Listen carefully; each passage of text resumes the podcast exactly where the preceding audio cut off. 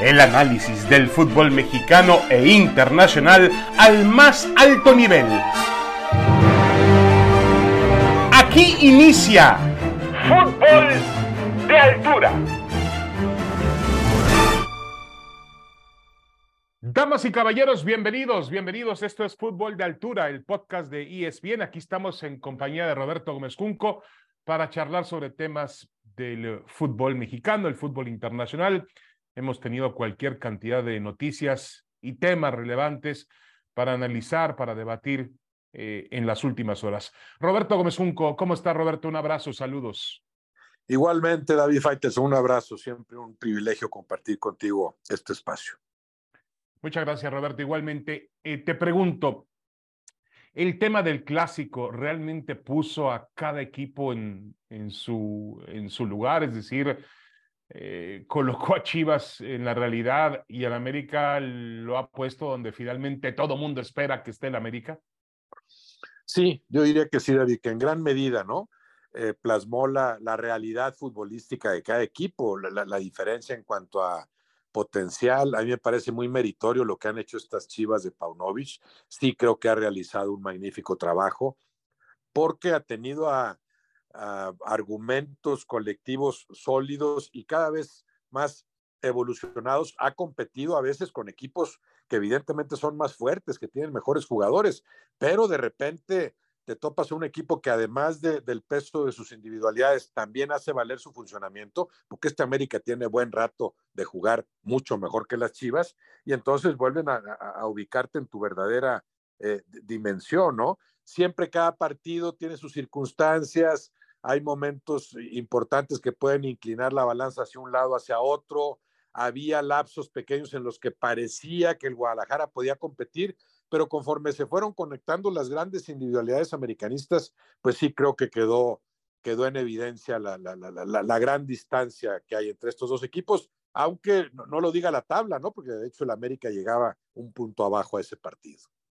Sí, eh, yo creo, a mí me parece, eh, Roberto, y estoy de acuerdo con lo que tú decías eh, durante el inicio de la semana en el análisis en fútbol picante, porque mucha gente objeta y muchos especialistas dicen que al Guadalajara o a los jugadores de Chivas les faltó intensidad, les faltó espíritu, les faltó carácter, les faltó personalidad, que ni siquiera respondieron cuando de pronto Henry Martin hizo una, una, una, una vamos a llamarle una celebración inadecuada. Pero yo creo que al final del día fue un tema de calidad futbolística y eso tendría que ser más preocupante todavía para el Guadalajara, porque la condición eh, anímica, la garra, el espíritu, lo puede recuperar con un psicólogo, hablando con los futbolistas, motivándoles, aunque en Chivas se han hecho una y otra vez este tipo de ejercicios y generalmente no funcionan, pero eso se puede recuperar. Pero el tema de la calidad futbolística, sí veo, Roberto, una gran distancia entre un plantel y otro. Sí, yo, yo lo veo igual, lo veo igual. Eh, muchas veces la gente se remite a que no, le, no le echaron ganas y les falta esto. No, no, pues les falta fútbol. Fue una diferencia enorme de calidad en uno y otro lado.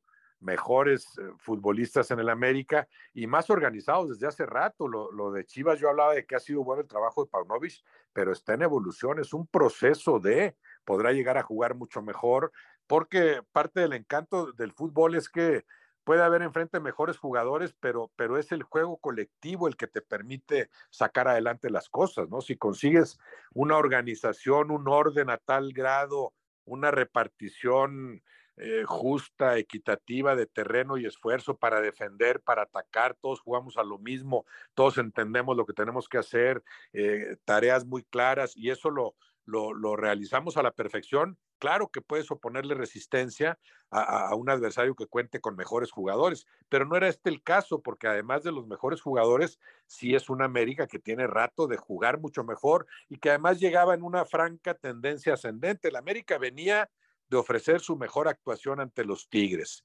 Yo no sé si esta fue todavía mejor que la de Tigres o al mismo nivel, porque siempre cuenta mucho el adversario, ¿no? Pero son dos actuaciones americanistas, las dos más recientes, que, que, para mí son de lo mejor que se ha dado en el torneo. O sea, creo que el momento futbolístico que vive el América puede estar por encima incluso del que vive el Monterrey, que ha sido indudablemente el mejor equipo después de, de 12 jornadas. Pero sí, es un asunto de calidad y por eso para las Chivas, coincido contigo, el problema es, es más grave. O sea, sí, puedes pelear con esto que tienes y a, ver, y a ver si la libras en el torneo, aprovechando también las bondades del sistema de competencia. Pero a mediano y a largo plazo, ¿cuentas con la calidad suficiente, necesaria que debería haber en un equipo como Chivas para ser un auténtico protagonista? Yo creo que no. No, de acuerdo, de acuerdo. Y en cuanto a la América, eh, el pasado reciente, la mejoría que tú mencionas, también incluye por ahí hace un par de semanas la derrota contra el Pachuca, pero a mí me gustaría volver a ese escenario porque fue un 3 por 0 eh, realmente lapidario en el marcador. Eh, yo no estoy diciendo que el Pachuca no fuese mejor que el América, lo fue indudablemente y mereció el triunfo, pero lo que siempre sostuve, y lo decía Fernando Ortiz, es que el América tuvo poder de reacción. Es decir, estuvo en el juego. Creo que le anudaron dos goles aquella tarde, con alguna polémica del VAR. Bueno, eso dejémoslo de lado, pero el América insistió, reaccionó. No fue un 3-0 que lo pusieron contra su portería y, no hizo absolutamente nada.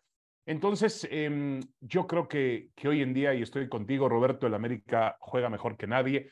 Hay que ver el nivel que han adquirido jugadores al frente, empezando por eh, Jonathan Rodríguez, el uruguayo, que vuelve a mostrar aquellos destellos que tuvo con, con Cruz Azul, que lo hacían el mejor futbolista de la liga, lo que arma Diego Valdés, que es un futbolista de gran, gran nivel técnico, eh, Henry Martín, a pesar de su festejo, es un futbolista excepcional, Luis Suárez, lo que está aportando ahora, em, Fidalgo, eh, por ejemplo, se le, se enferma Richard Sánchez antes del partido y pone a Jonathan Dos Santos y realmente el América muestra que tiene músculo, que tiene también banca de sobra.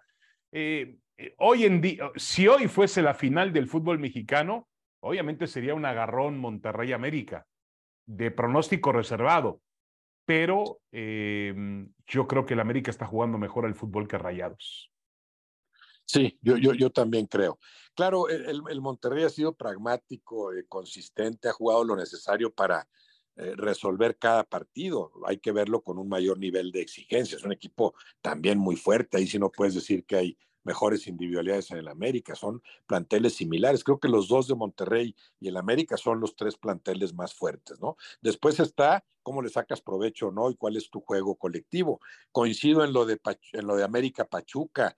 Eh, el, el, 2-1 de Valdés está mal anulado, ¿no? Y, y, eso le hubiera dado otra dimensión al partido, porque estaba haciendo un gran partido y, y, termina ya decidido. El segundo tiempo es casi, casi de trámite, porque el Pachuca maneja muy bien la ventaja de tres goles. Pero el 2-1 de Valdés, que era bueno, hubiera puesto el partido en otras circunstancias. Sí fue mejor el Pachuca, pero no con, con la claridad que, que lo manifiesta el 3-0. Y, lo importante eh, en, este torneo y con este sistema de competencia es llegar en tu mejor momento a los partidos cruciales. Eso parece que el América lo va a conseguir. El América está jugando cada vez mejor. El Monterrey sí ha sido el mejor a lo largo del torneo. Perdió el primer partido que no debió perder ante las Chivas y, después no ha perdido, ¿no? Todos los triunfos y un empate nada más. Ha sido muy parejo en su funcionamiento. Pero un equipo que viene de menos a más, como el América, creo que se torna mucho más peligroso por la forma en la que se resuelven los títulos en el fútbol mexicano. Y Fernando Ortiz seguramente está también eh, ocupado, preocupado por ese tipo de situaciones como la que se presentó con el Pachuca, donde a veces el equipo se, se pierde, se distorsiona, incluso en la parte final del juego, aunque ya había bajado un poco las revoluciones en América después del 4 por 0, viene por ahí un autogol, eh, viene también algún tipo de, de desorden defensivo. En eso tiene que trabajar Obviamente Fernando Ortiz y el equipo del América, de medio campo hacia el frente, eh, las cosas están muy bien. Hacia atrás el aparato defensivo, insisto, puede ser el talón de Aquiles. Y ahí sí, si lo comparamos con Monterrey, realmente el equipo de Bucetich es impecable prácticamente. Juega con mucha constancia, con mucha regularidad en todas las líneas. Tiene un tamaño también de individualidades sensacional, fantástico y tiene la experiencia también de Víctor Manuel Bucetich, que no la tiene obviamente eh, Fernando Ortiz. Así que vamos, nos estamos adelantando demasiado todavía, falta terreno por delante, pero obviamente pinta para que sea una final entre Monterrey y América. Y para terminar con el asunto de Chivas, eh, creo que tú lo, lo dejabas ver, Roberto, pero yo creo que en lugar de recriminar o criticar a Paunovic por este partido, lo que hace el resultado es valorar más lo que ha hecho Paunovic con este equipo. Con este equipo muy limitado, lo ha puesto en los primeros lugares y lo ha puesto a competir donde no tendría que estar el Guadalajara por temas futbolísticos. Sí, coincido también ahí plenamente. Ha sido muy bueno el trabajo de Paunovic, muy eh, sensatas sus declaraciones, eh, claros sus diagnósticos. Es, eh, evidente que, el material futbolístico no es el mismo del que gozan otros equipos, ¿no? Entonces, ¿qué haces en un partido en donde el de enfrente es mucho mejor en todos los renglones, sí, pues tratas de remitirte a lo que ya trabajaste, sí hubo cierto desconcierto en algún momento, el desánimo en jugadores que se ven superados una y otra vez, apretamos o no apretamos, ¿qué hacemos? Claro, eso, eso es normal en cualquier partido, pero yo lo atribuyo a la diferencia de calidades, ¿no? En cuanto a los jugadores y no a, y no a ningún planteamiento erróneo, ni mucho menos de, de Paunovic. Y coincido también con lo de América Monterrey, ¿eh? es cierto, al América hay que verlo cuando lo ataquen y el Monterrey sí sabe atacar como sabe atacar el Pachuca y exhibió esa vulnerabilidad del aparato defensivo americanista. Claro, por eso siempre en el fútbol juegas y dejas de jugar en función del que, del que tienes enfrente, ¿no? Habría que ver un duelo como ese. Y eh, hablamos ahorita de uno y dos en la tabla, pero creo que seguimos olvidando, David, por cierto, a León. El León tiene un partido pendiente que debería ganarlo ante Mazatlán y, y rebasará al América. El León se convertirá en este en este receso para otros equipos, creo que es cuando cumple con ese partido pendiente, el León podría ser el segundo lugar en la tabla, un equipo que no ha hecho ningún ruido, no se habla de León ni como de Chivas, ni como de América, ni del Toluca, Monterrey, Tigres, Pachuca, y ahí está el León, amenazante para cualquiera. Sí, sí, de acuerdo. Eh, es verdad, hay que tomar en cuenta el León.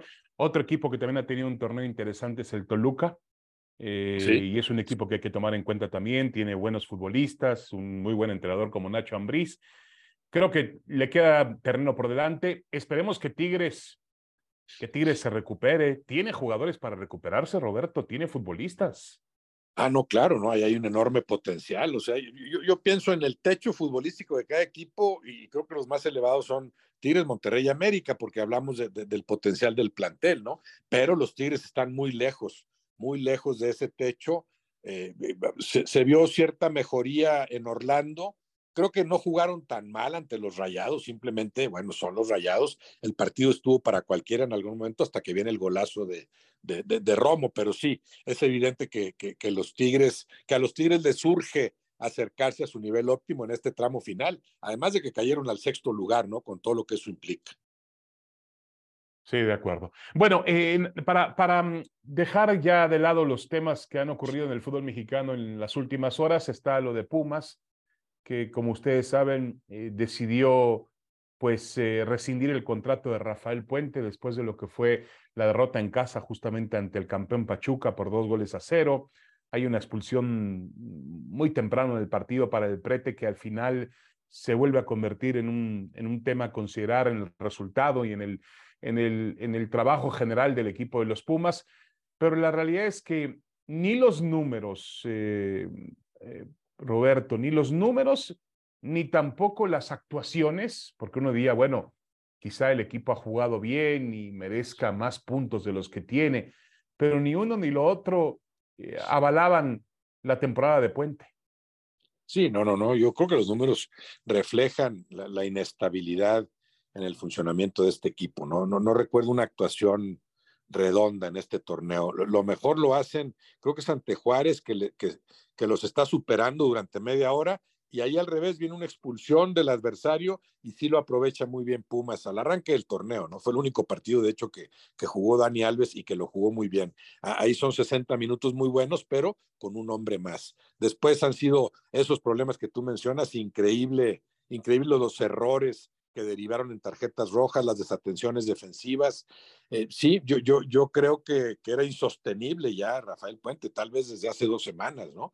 Eh, nunca convenció a los futbolistas, no sabemos cómo trabaje porque tendríamos que estar ahí en ese, en ese trabajo cotidiano, ¿no? Pero para mí sí es, sí es muy claro que lo que él haya intentado en la cancha no lo consiguió porque no había el convencimiento a los futbolistas, no había la convicción de decir, vamos a hacer esto porque Rafa Puente nos lo está diciendo. Y la medida de Rafa Puente tiene que ser, eh, porque mucha gente insiste que, en que nos, empeñemos, nos empeñamos en que Pumas tiene que tener otro nivel en el torneo cuando no tiene los futbolistas para hacerlo. A ver, con este mismo equipo, más o menos, quizás hasta en menor calidad, eh, Andrés Lilini logró ponerlo en un nivel competitivo. Lo puso en una final contra el León, lo puso en una final de CONCACAF, una final internacional. Ese es el Pumas que quieren los aficionados. Yo creo que al final del día entienden que a lo mejor Pumas no puede estar al nivel del América, de Rayados, de Tigres, de, del Toluca, de esa clase de equipos, de Cruz Azul, de Pachuca, pero un equipo que pelee realmente. Tiene una ventaja sobre Chivas, tiene futbolistas extranjeros determinantes en muchos lugares del campo, es decir, no tiene la misma, no tiene Roberto la misma justificación, entre comillas, del Guadalajara. No, tiene más plantel que Chivas, ¿eh? Y sí, yo estaba pensando en las Chivas porque serían muy buen ejemplo. Sí, no es tan fuerte el plantel de Pumas como el de varios equipos, pero tampoco lo es el de Chivas y compites con otros argumentos. Claro que puede jugar mucho mejor este, este equipo. Lo raro con Lilini es que realizó grandes campañas con planteles más modestos, una de ellas aquel subcampeonato que mencionas, pero cuando tuvo el mejor plantel, que fue muy parecido a este, tampoco le fue bien. Claro, a lo mejor ya se había desgastado ahí la, la relación, el proceso de Lilini, pero claro que este equipo tiene para jugar mucho mejor. Y tiene además, bueno, eso que siempre te concede el sistema de competencia, ¿no? Los Pumas ganan un partido y están en zona de reclasificación. Y claro que funcionando mejor, eh, enarbolando otros, otros argumentos colectivos con algunas individualidades que sí tiene, le puede competir a cualquiera, puede meterse a una fase de reclasificación con, con, aspiraciones, aunque obviamente abajo de, la, de, las pretensiones de cinco o seis equipos. Vamos a hacer una pequeña pausa en eh, fútbol de altura y vamos a regresar para platicar de la fecha FIFA.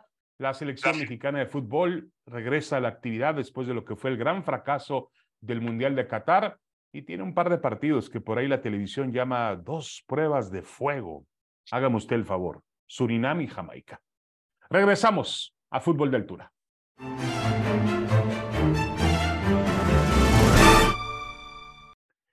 Regresamos, regresamos, damas y caballeros, a Fútbol de Altura. Aquí estamos junto con Roberto Gómez Junco en este podcast de ESPN. Roberto, el tema es la, la selección mexicana de fútbol. Yo creo que el partido de, del jueves en Surinam, pues está rodeado por el morbo de que hay un nuevo entrenador, eh, Diego Coca, y también está rodeado por todo lo que ha sucedido y hasta lo que no ha sucedido en el fútbol mexicano después del fracaso del Mundial, todo lo que se dijo del Tata Martino, las idas y venidas de mm, John de Luisa, finalmente su alejamiento de la federación que debe ocurrir en, en mayo cuando se celebre la famosa asamblea de propietarios de equipos.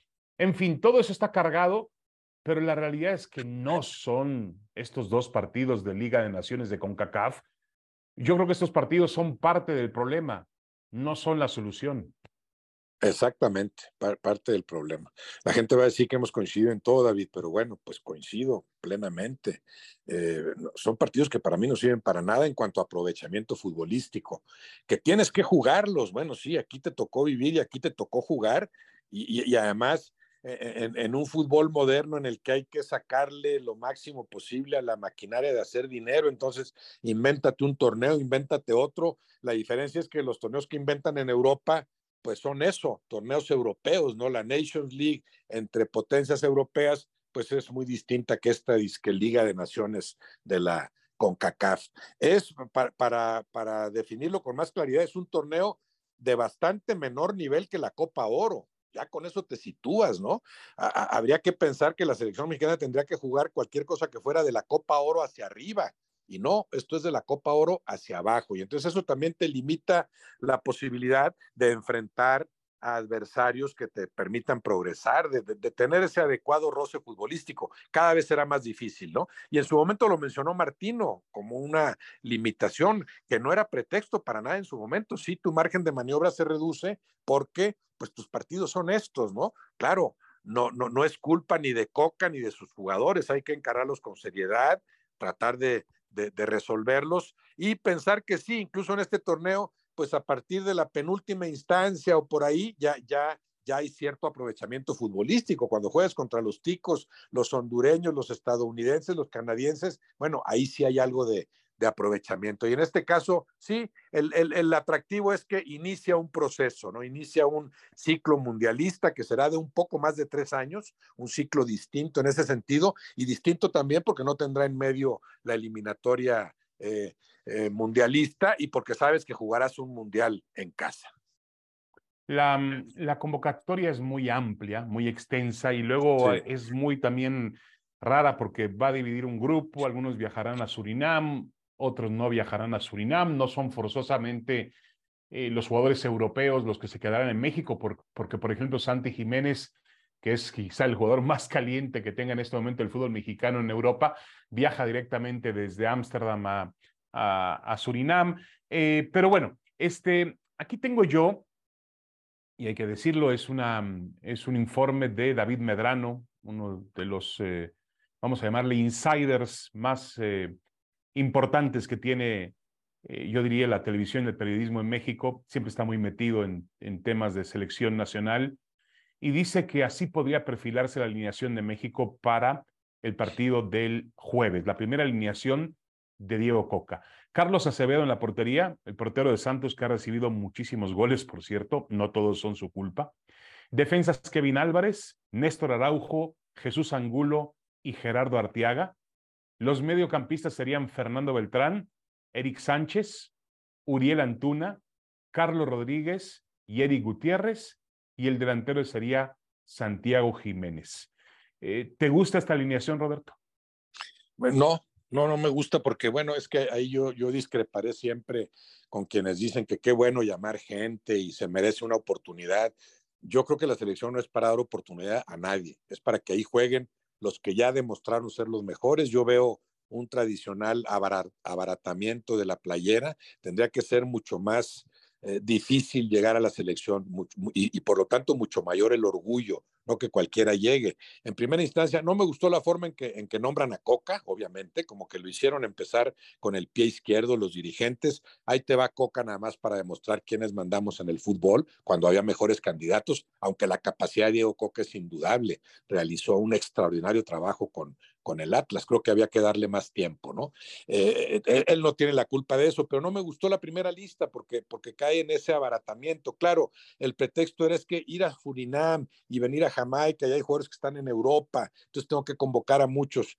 Con, con 25 jugadores y, y, a Surinam podrías llevar 14, aunque reglamentariamente imagino que tienes que cumplir con más. La, la librarías. Entonces, esta alineación, claro, suficiente para enfrentar a Surinam, pero yo de esos que me dices veo eh, dos, máximo tres, que, que, podría considerar como titulares en una selección mexicana. Uno de ellos, Santi Jiménez, obviamente. Santi Jiménez en este momento, junto con Henry Martín, es, sin lugar a dudas, eh, está entre los mejores atacantes del fútbol mexicano. Los dos mejores centros delanteros en este momento, sí, ellos dos, eso me gusta.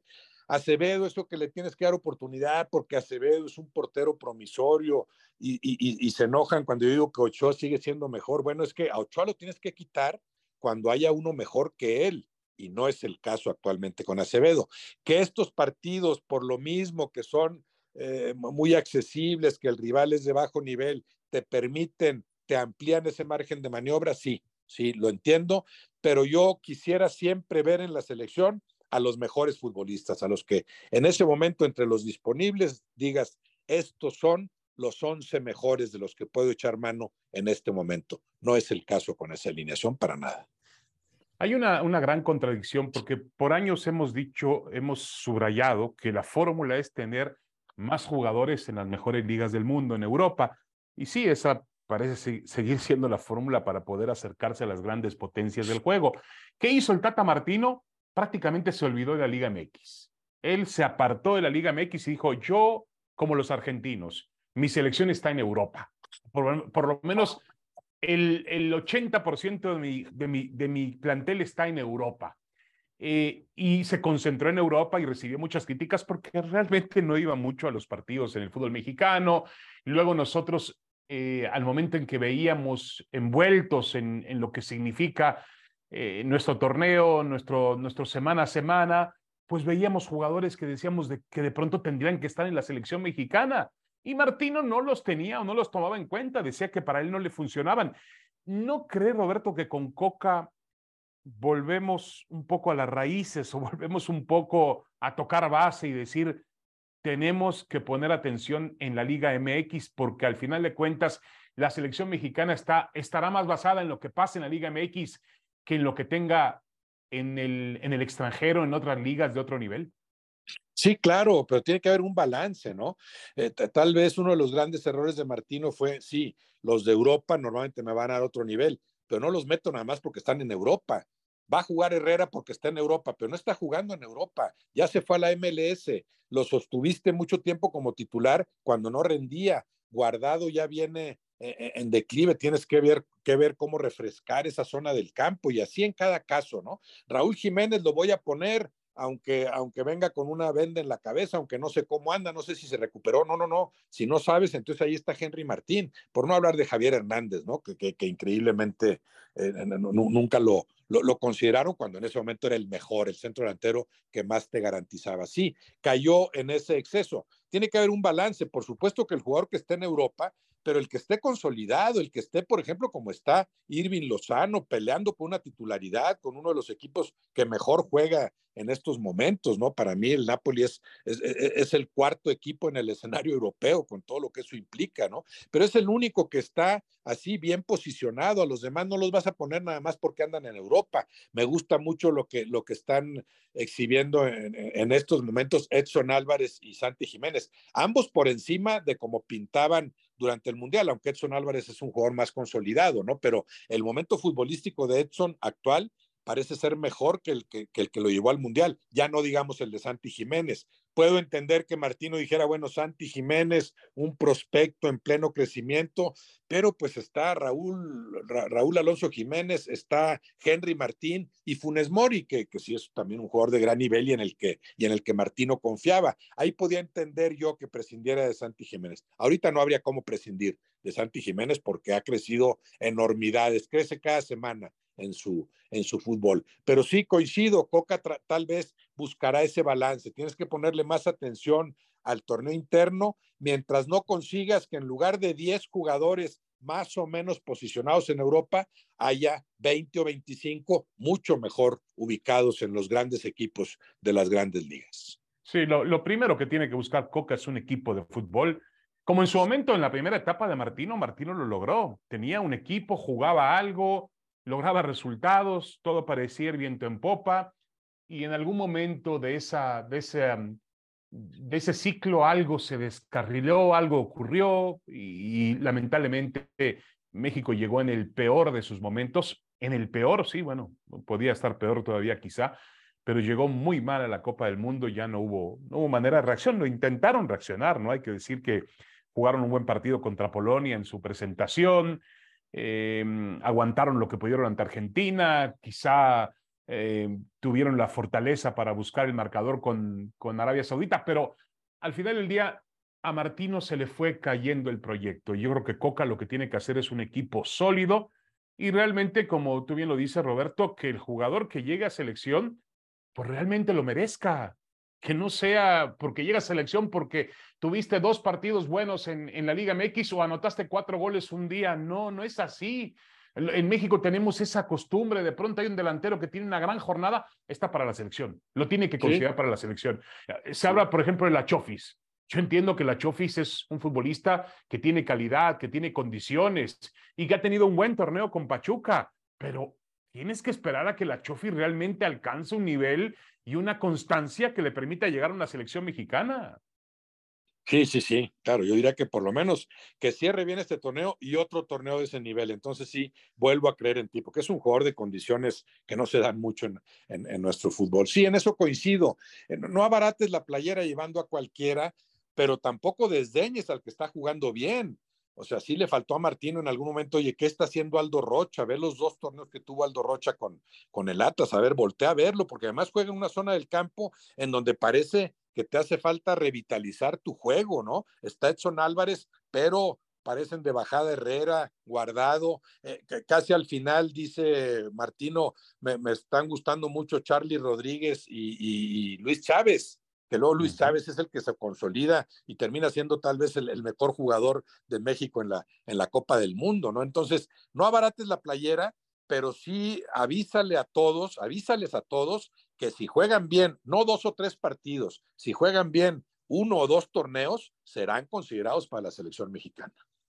Y la gran presión de Diego Coca en este, en este inicio de su ciclo, pues no son los partidos con Surinam y contra Jamaica, obviamente, eh, pero la tendrá pronto en el verano cuando se juegue la Copa Oro, un torneo que nuevamente, pues no le deja nada a México más que a las instancias finales, cuando enfrenta a Canadá, Costa Rica, Estados Unidos, quizá la selección de Honduras. Eh, pero ese tipo de torneos lo único que hacen es presionar al entrenador de ganarlo y obviamente yo creo que el tema aquí tiene que ver con, con que si tienes una nueva derrota en una final con Estados Unidos y le sigues y le sigues sumando, pues habrá mucha presión para, para Coca.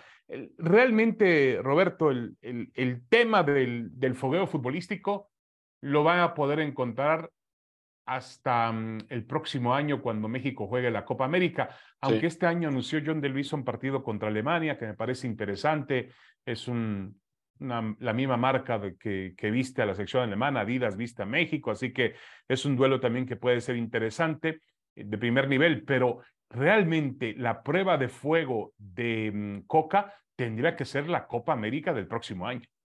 Sí, sí, sí lo será y ah, ahí, ahí sí puede correr ciertos riesgos. A falta de eliminatoria mundialista, pues esos serán los, los, parámetros más confiables, ¿no? La Copa América como torneo, como todo un torneo. Y como mencionas antes, eh, si te topas con Estados Unidos, con, con, Canadá en, en, en, una semifinal, final de, no, no sé si de la Nations League se pueda dar, de, de la Copa Oro ahí también será, será una medida. O sea, sí, no, no, no, está seguro Coca en este proceso de tres años, que además ya sabemos lo desgastante que es, ¿no? No, no hay alguien que la haya librado, no hay alguien que haya durado los cuatro años en buenas condiciones, porque lo hizo la Volpe, pero para nada llegó en buenas condiciones. El apogeo de la Volpe se da, y de esa selección, un año antes de la Copa del Mundo, ¿no? En las Confederaciones, y después fue el asunto de bajada, como lo fue con Martino, después de dos años muy buenos en el, en el arranque. Eso lo tendrá presente Coca, que su proceso es más corto, pero que tres años y tres meses, pues siguen siendo muchos, ¿no? Que tendrás que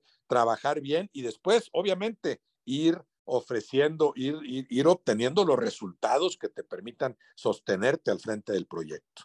El premio obviamente es muy bueno porque tiene la oportunidad de dirigir a una selección mexicana en un mundial donde prácticamente pues lo hará en casa, la primera fase en casa y luego jugará la segunda en su otra casa, de acuerdo, en Estados Unidos. Es una gran oportunidad, por eso cuando se mm, eh, barajeaban los nombres que podían llegar al puesto a suplir al Tata Martino, pues había tanta, tanta intensidad, tanto deseo, porque, a ver, era un, muy atractivo lo que ocurría en México, además del salario que se le paga al entrenador, que no es nada despreciable, aunque creo que Diego Coca está por abajo de los parámetros a los que llevó Gerardo Martino y a los que llevó Juan Carlos Osorio, pero me parece que a pesar de todo, a pesar del gran fracaso del Mundial, hoy en día, Roberto, sigue siendo muy atractivo dirigir a una selección mexicana. No, bueno, pero por, supuesto, no sé cuánta gente desfilaría ahí eh, con, el deseo de, asumir ese puesto, ¿no? Con todas las ventajas que implica un producto suculento, en serio, y muchos técnicos dicen, bueno, faltan tres años, vamos a ver cómo les va en la Copa Oro, vamos a ver cómo les va en la Copa América, y ahí estoy apuntado yo, porque lo ideal con la selección mexicana porque así se manejan las cosas en nuestro fútbol. No estamos en Alemania, en donde dices, a este que acaban de nombrar va a dirigir tres mundiales, le vaya como le vaya. No, aquí lo ideal es, a mí dame el equipo un año antes del mundial, un año antes. Eh, y, si me lo das en, malas condiciones, mucho mejor, porque ya, ya me van a juzgar con otros parámetros y, la voy a librar, ¿no? Ya, ya no digamos lo que sucedió con Herrera, que tuvo un gran mundial, Claro, porque le dan el equipo dos meses antes, ¿no? Oye, vete a jugar a Nueva Zelanda y de ahí al Mundial. No, pues eso es lo ideal para cualquier técnico. Y sí, muchos estarán esperando todavía, pero los demás que esperamos, bueno, que se consolide el trabajo en México, que mejoren las cosas. A mí no me gusta eh, lo que se está haciendo a nivel federación. Creo que están cada vez peor las cosas, peor la grilla, peor el manejo de nuestro fútbol, que es el sustento de cualquier selección. Pero sí nos gustaría un mejor fútbol mexicano y para eso yo sí, claro, desearía que el ciclo de Diego Coca se cumpliera, que estuviera los tres años y tres meses que le corresponden, porque eso implicaría que su trabajo ha sido bueno. Sí, pero hoy para Coca realmente el Mundial se ve lejísimos, así como para, para el fútbol mexicano se ve muy cerca, para Coca todavía se ve bastante lejos.